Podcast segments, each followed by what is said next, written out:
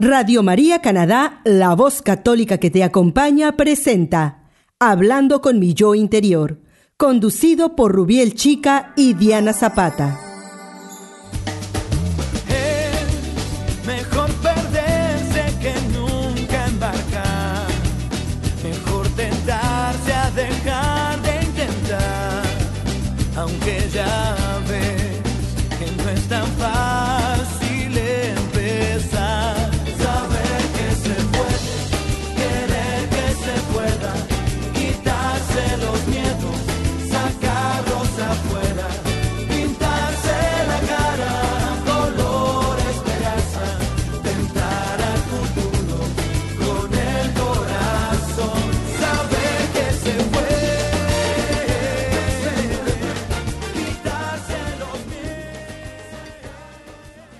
Bienvenido nuevamente a nuestro programa Hablando con mi yo interior.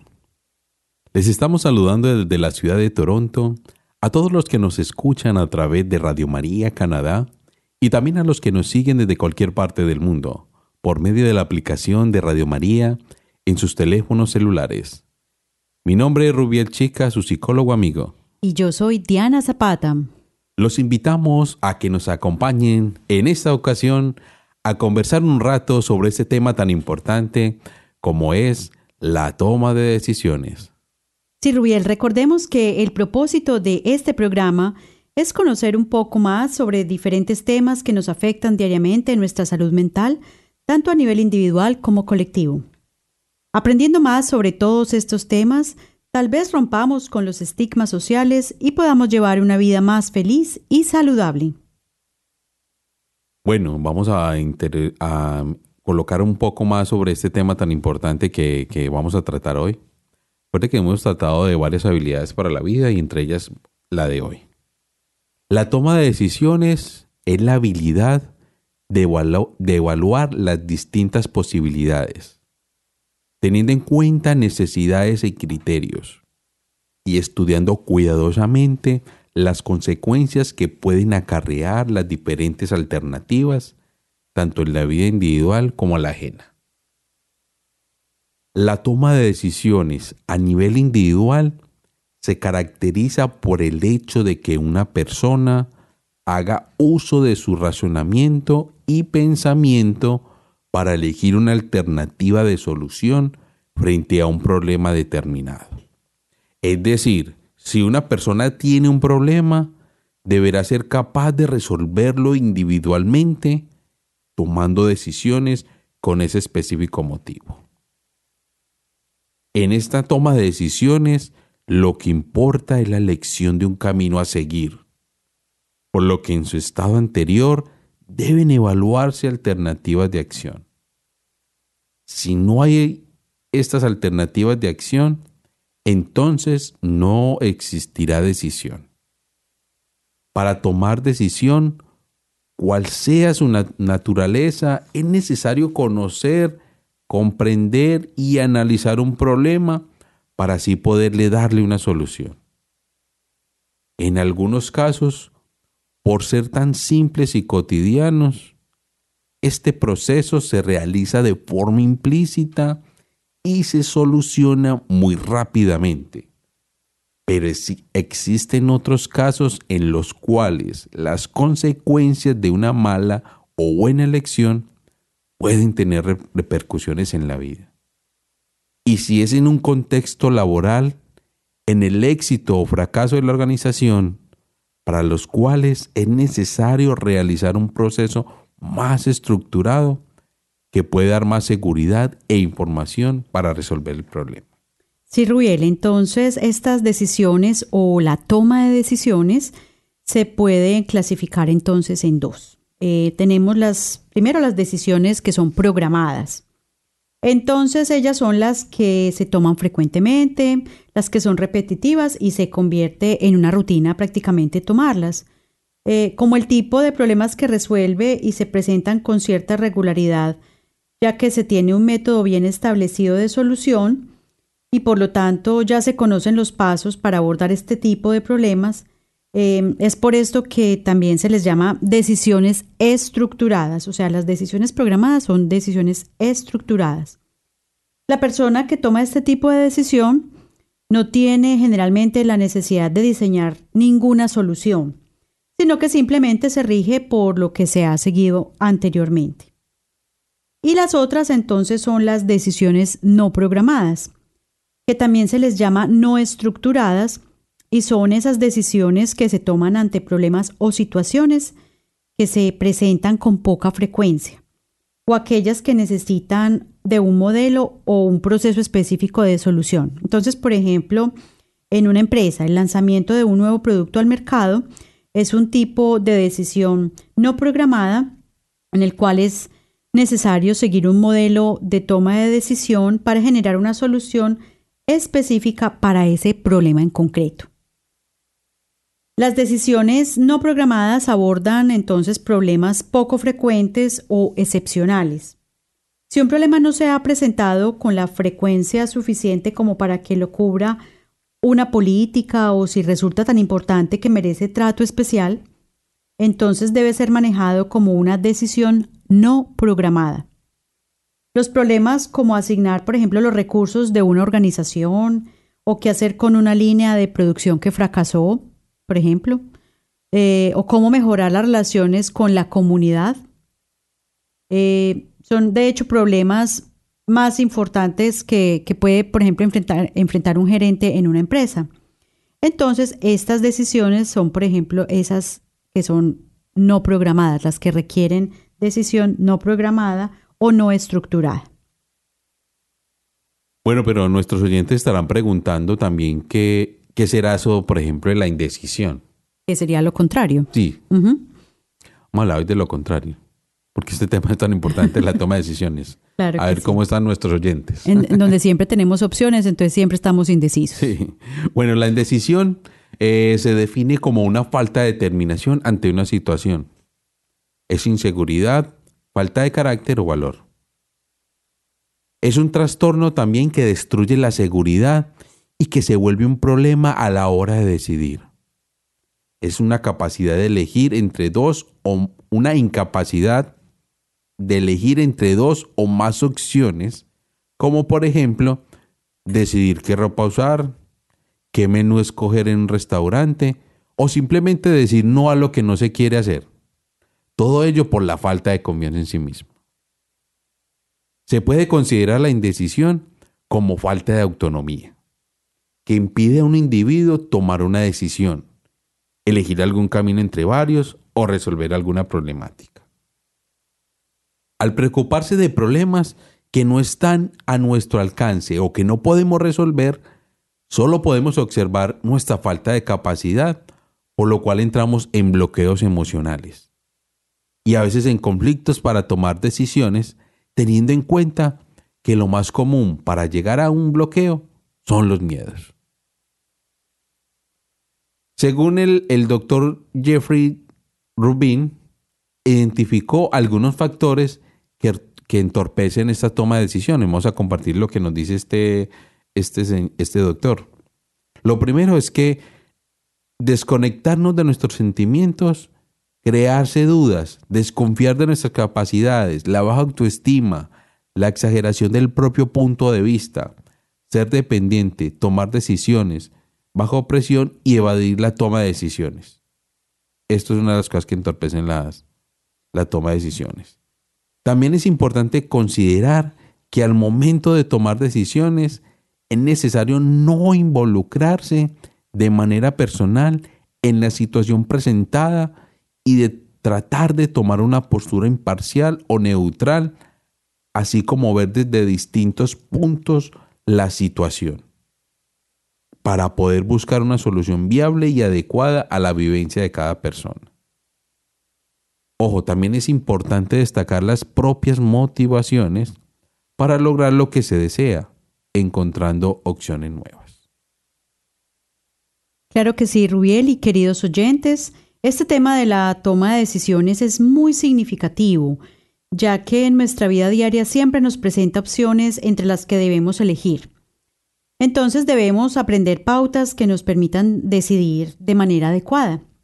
Por ahora vámonos a una corta pausa, no se muevan de la sintonía de Radio María Canadá, la voz católica que te acompaña.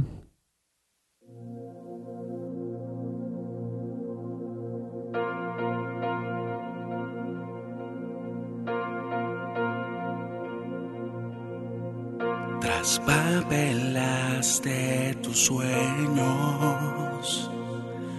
como efímeros recuerdos han quedado en el ayer. Echaste fuera la esperanza, sin pesar diste de baja al brillo de tu mirada. Más allá de las estrellas, sin hallar una respuesta, sin hallar explicación.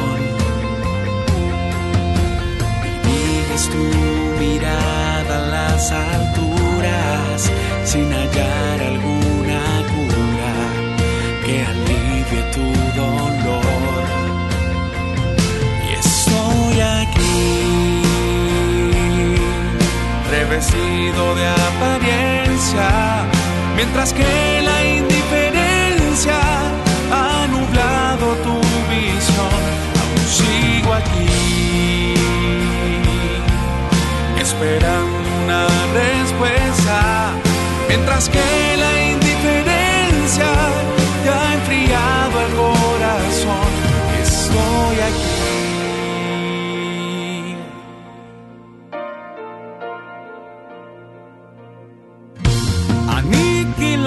Aniquilaste tu inocencia, colocaste un cerro a la voz de tu conciencia, esclavo de tu egoísmo, aferrado al sinsabor de una vida sin sentido. Me buscas más allá de las estrellas sin hallar una respuesta, sin hallar explicación. Diriges tu mirada a las alturas sin hallar alguna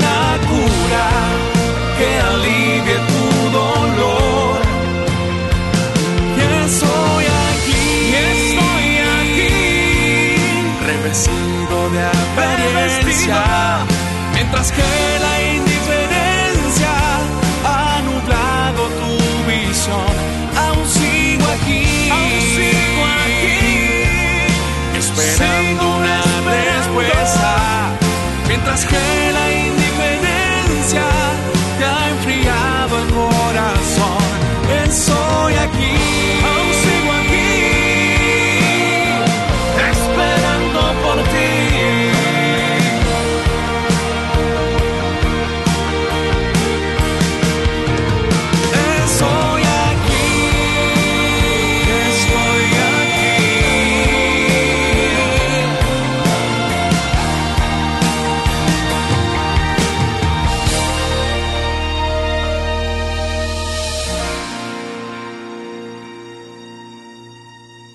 Usted está escuchando Radio María Canadá, la voz católica que te acompaña.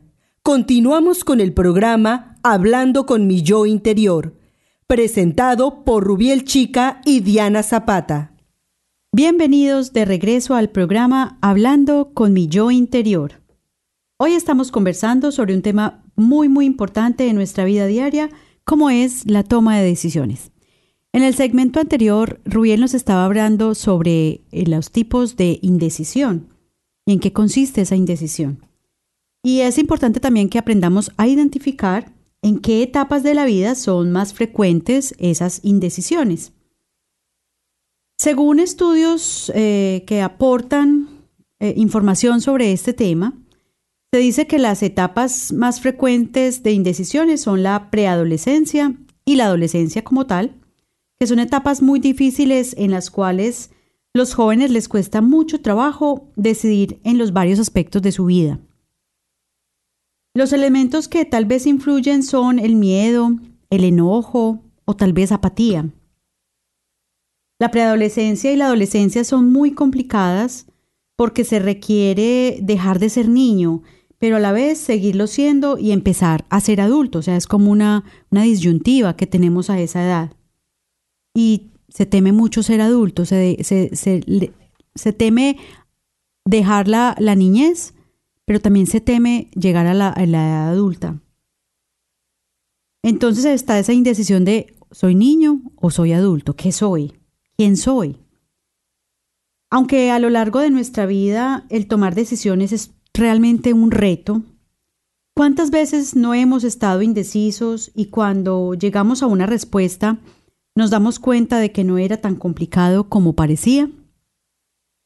Entonces, como conclusión, podemos decir que las indecisiones siempre estarán presentes a lo largo de nuestra vida, pero no con tanta fuerza como en esta etapa de la adolescencia y de la preadolescencia. ¿A qué se debe entonces esta indecisión, Rubiel? Eh, se dice que algunas de las causas pueden ser, por ejemplo, la falta de confianza en las habilidades propias para resolver los problemas eh, que puede venir inclusive desde el seno familiar. Es decir, que es dado por un ambiente familiar autoritario que hace que los hijos no tengan un desarrollo personal óptimo, por lo que llegan a la edad adulta sin saber tomar decisiones. Lo mismo pasa en un ambiente sobreprotector donde prácticamente le resuelven la vida a los hijos, afectando entonces su propia madurez e impidiendo eh, desarrollar un adecuado eh, poder de decisión, es decir, son personas indecisas. O en ambas eh, tipos de familias, las, las, familias autoritarias o en las familias sobreprotectoras, las personas son más propensas a desarrollarse como personas muy indecisas. La poca capacidad para tomar decisiones es uno de los problemas que más inconvenientes causan a la hora del desarrollo personal y profesional. El temor de tomar el camino incorrecto es muchas veces el causante para que no se enfrenten las elecciones y siempre se deriven a otra persona que se debe ejercer o que debe ejercer esa responsabilidad. Tomar decisiones es un aprendizaje que mucho tiene que ver con la propia seguridad y la confianza en uno mismo. Nada tiene que ver con acertar en lo que se decida hacer o no. Todos nos equivocamos. Hay que perder el miedo a errar, a equivocarse, para poder elegir sin temores y así poder tomar decisiones ya sean buenas o sean malas.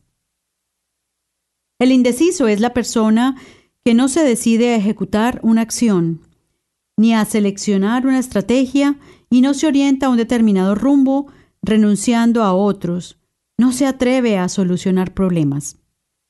Cada decisión nos compromete y en última instancia lo que el indeciso teme es al compromiso.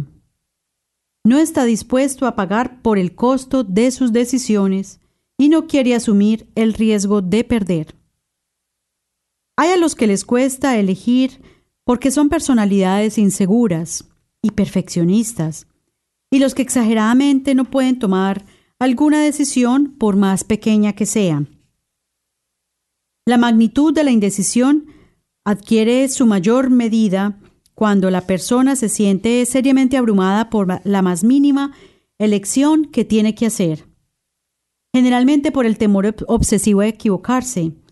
Este trastorno también incluye en muchos casos, un estado de extrañamiento que les da la sensación de estar siendo dominado por otro.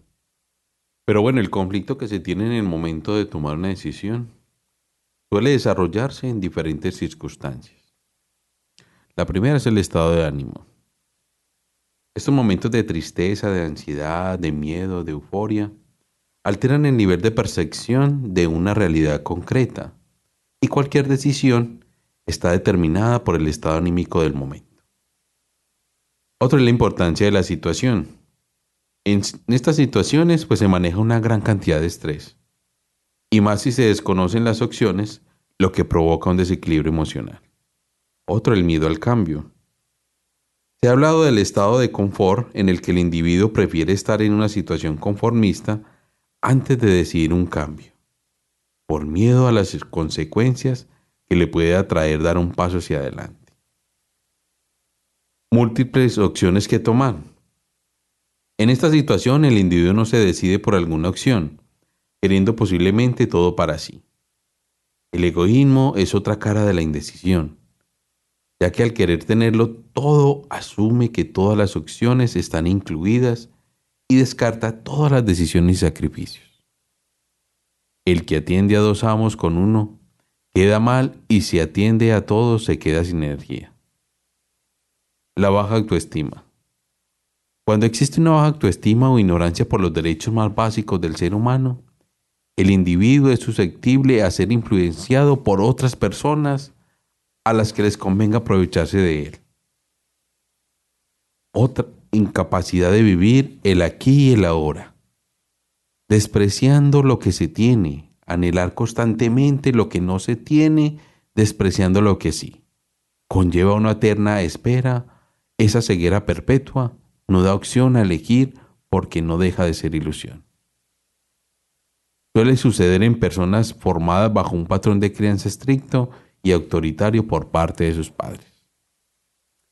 Bueno, Rubiel, entonces ahora expliquémosle a nuestros queridos oyentes cuál es el proceso correcto para tomar entonces esas decisiones adecuadas. ¿Qué debemos hacer? ¿Cuáles son esos pasos? Entonces, el primero sería identificar y analizar el problema. En esta etapa, eh, lo que debemos hacer es comprender la condición del momento y de visualizar la condición deseada. Es decir, encontrar el problema y reconocer que se debe tomar una decisión para llegar a la solución de este problema. En esa identificación del problema es necesario tener una visión clara y objetiva y escuchar las ideologías de los demás para así poder formular una posible solución colectiva al problema. Para ello es imprescindible la formulación de la pregunta inicial, pues constituye el punto de partida de toda decisión. Entonces, lo primero es identificar el problema. Lo segundo sería identificar los criterios de decisión y ponderarlos. Esto consiste básicamente en identificar aquellos aspectos que son relevantes al momento de tomar la decisión. Es decir, aquellas pautas de las cuales depende la decisión que se tome. La ponderación es asignar un valor relativo a la importancia que tiene cada criterio en la decisión que se tome, pues todos son importantes, pero no de igual forma. En tercer lugar, debemos definir la prioridad para atender el problema. La definición de la prioridad se basa en el impacto y en la urgencia que se tiene para atender y resolver el problema. Esto es, el impacto describe el potencial al cual se encuentra vulnerable y la urgencia muestra el tiempo disponible que se cuenta para evitar o al menos reducir este impacto. Y por último, el cuarto paso sería generar las opciones de solución. Consiste en desarrollar distintas posibles soluciones a este problema. Si bien no resulta posible en la mayoría de los casos conocer todos los posibles caminos que se puedan tomar para solucionar el problema, cuantas más opciones se tengan va a ser mucho más probable encontrar una que resulte bien satisfactoria. Para generar gran cantidad de opciones es necesaria una cuota importante de creatividad. Entonces existen para esto diferentes técnicas para potenciar esa creatividad, tales por ejemplo como la lluvia de ideas, las relaciones eh, forzadas, etc. Entonces, eh, en esta etapa es importante la creatividad de los tomadores de decisiones, entonces ellos deben seguir una serie de, de pasos también que puede incrementar esa creatividad. Si es una persona sola que debe tomar la decisión, pues ayuda mucho escribir esas ideas. Si es em, varias personas que están involucradas, la conversación o escribir también las ideas ayuda mucho. La lluvia de ideas es fundamental para poder eh, analizar el problema, identificar eh, todo lo que se debe eh, ponderar asignarle la prioridad y luego generar esas opciones de solución. Entonces se requiere muchísima creatividad y para eso entonces evaluamos las opciones que consiste en hacer un estudio detallado de cada una de esas posibles soluciones que se generaron, que se generaron para el problema. Se miran entonces las ventajas y las desventajas. También hay que seleccionar la mejor opción. En este paso entonces escoge la opción que según la evaluación va a obtener mejores resultados para ese problema. Existen unas técnicas como por ejemplo análisis jerárquico de la decisión que nos ayudan a valorar los múltiples criterios que tenemos. También tenemos que aplicar la decisión, poner en marcha la decisión tomada para así poder evaluar si la decisión fue o no acertada y la implementación probablemente se derive en la toma de nuevas decisiones de menor importancia. Y por último, hay que evaluar los resultados. Después de poner en marcha la decisión, es necesario evaluar si se solucionó o no el problema, es decir, si la decisión está teniendo el resultado esperado o no. Si el resultado no es el que se esperaba, se debe mirar si es porque debe darse un poco más de tiempo, que puede ser eh, cierto en la mayoría de los casos, si se hicieron todos estos pasos y se usó la creatividad necesaria para tomar las decisiones, probablemente sea cuestión de tiempo. O si definitivamente la decisión no fue la acertada, incluso después de mirar todas esas opciones y hacer un trabajo eh, muy minucioso, muy creativo, que nos permita determinar cuáles son esas mejores opciones, entonces eh, en este caso ya se debe iniciar un proceso nuevo para hallar una nueva decisión. El nuevo proceso que se inicie en caso de que la solución haya sido errónea contará con más información y se tendrá conocimiento de los errores cometidos en el primer intento. Además, se debe entonces tener conciencia de que estos procesos de decisión están en continuo cambio. Es decir, las decisiones que se toman continuamente van a tener que ser modificadas por la evolución que se tenga en el sistema o por la aparición de otras variables que la afecten. Bueno, queridos oyentes, hasta aquí nuestro programa de hoy. Fue algo muy interesante este tema sobre estabilidad para la vida, que es la toma de decisiones. Los invitamos a que nos escriban, a que compartan con nosotros qué les ha parecido todos estos temas, que nos hagan un feedback frente a esto. Escríbanos al correo de Radio María. Vamos a estar presentes para que cuando nos escriban otros poderles responder. Y espero pues que nos siga gustando este programa. Recuerden que los estuvimos acompañando a sus amigos Rubiel Chica y Diana Zapata. Y hoy estuvimos conversando sobre la importancia de la toma de decisiones. Esperamos pues que les haya interesado y les haya gustado este tema. Muchas gracias por recibirnos cada semana en sus hogares o en sus sitios de trabajo. Permanezcan en sintonía de la emisora Radio María Canadá. La, voz católica que te acompaña.